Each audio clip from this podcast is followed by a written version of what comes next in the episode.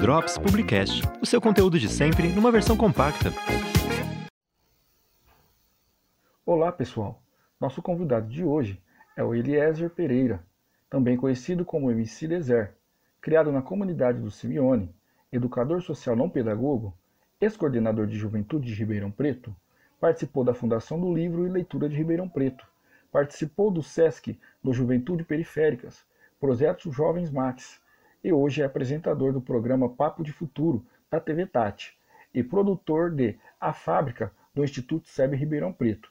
Ele vai nos contar como os moradores da comunidade têm enfrentado o período de epidemia do Covid-19. A orientação que recebemos é de que devemos evitar o contato e permanecer a uma certa distância, visando as casas e a distância entre as pessoas. Qual é a chance de um morador da comunidade contrair esse vírus? É, primeiramente, é, eu acho que vale ressaltar que a gente não tem resposta para tudo no momento, né? A gente está vendo só vários países tomando medida e nessas medidas aí, é, sempre a periferia sofre mais, né? Todas as ações, todos os grandes movimentos, todas as grandes mudanças, é, recessões, quem sofre mais geralmente é a periferia, entendeu? Então eu acho que no momento em que seja uma pandemia, é, quem mora em comunidade, tá ligado? Mora com um monte de gente.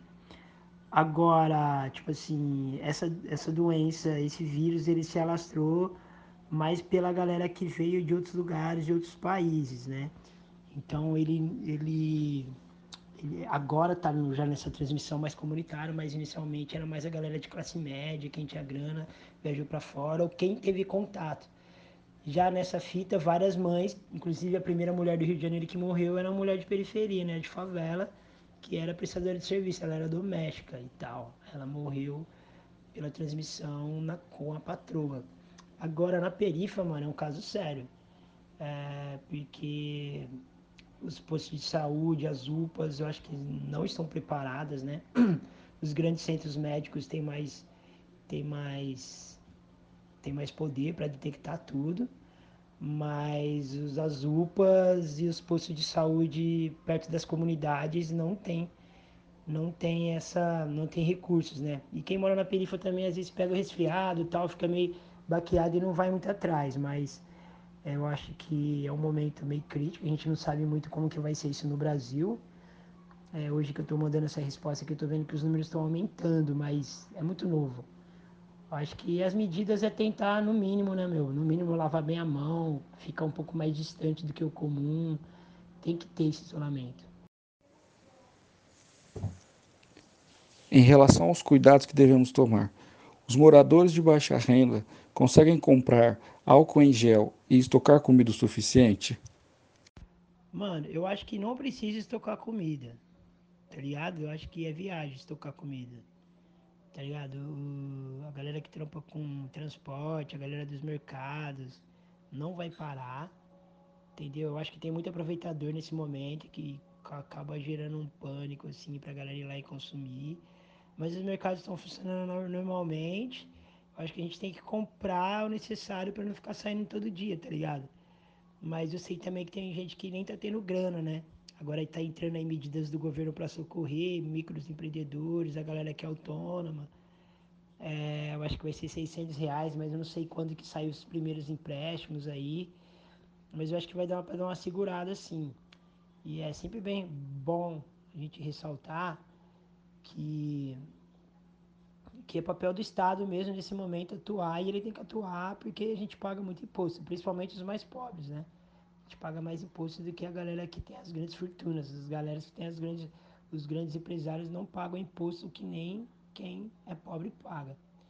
Então eu acho que é isso, mano, não tem que estocar não. Acho que não tem que estocar não, a gente tem, tem que ter o necessário, senão vai, se estocar também, se a gente tiver grana e ficar estocando, vai acabar para alguém. Então lá no mercado as paradas vão estar tudo no lugar acho que o mais difícil é ter grana para comprar. Agora eu acho que nem o lance não é só o álcool gel, né, mano? É os cuidados e tal. É sempre lavar a mão, higienizar as paradas. Voltou pra casa lavar a mão, mano. Água e sabão, detergente que tiver. a gente se cuida da forma que pode, né? Tentar ficar longe de aglomeração e ter esses cuidados mais básicos aí. Com o crescimento do número de suspeitos do Covid-19, há uma recomendação de isolamento domiciliar. Como fazem as famílias que moram em dois cômodos? Desculpa, mano, desculpa. É, eu moro num, num, apartamento de. Acho que tem uns 40 e 45 metros quadrados, tá ligado? Tá eu, minha esposa e meu filho. E a gente saiu hoje, na verdade. A gente saiu hoje porque meu filho tava desde sexta passada e minha mulher tava desde que dia, Jaque? Desde domingo passado, sem sair pra rua. E aí hoje a gente foi, hoje eu vou fazer uma compra pra minha irmã. E imagina num, num apartamento de dois, numa casa de dois cômodos, né? E geralmente uma casa sem estrutura e tal, sem tudo, é bem mais difícil. Bem mais difícil. Mas a recomendação eu acho que é, é necessário seguir. A gente tem que se esforçar e não é só um lance de, de álcool gel, não, mano. É tipo tentar ficar mais distante, tentar lavar bastante a mão, tentar não ficar em aglomerações. Tem que fazer o que tá ao nosso alcance, mano. Não dá pra ignorar e falar, ah, mano, moro numa quebrada e aí tá zoado. E se tiver que ser, vamos pro arrebento. Acho que a gente não pode pagar para ver, não. Acho que é responsável a gente tentar, mesmo nas dificuldades, manter essas questões de cuidado como prioridade.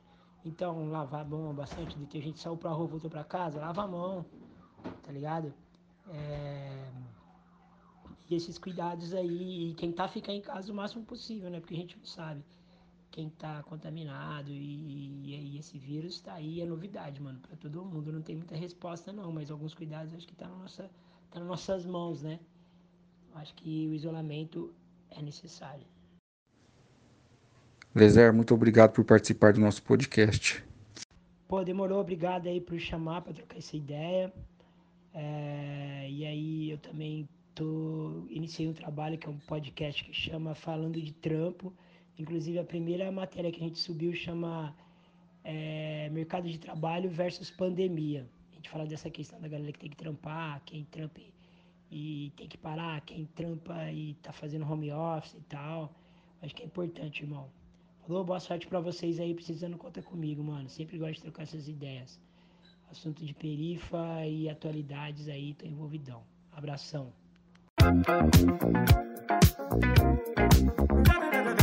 Drops Publicast, o seu conteúdo de sempre numa versão compacta.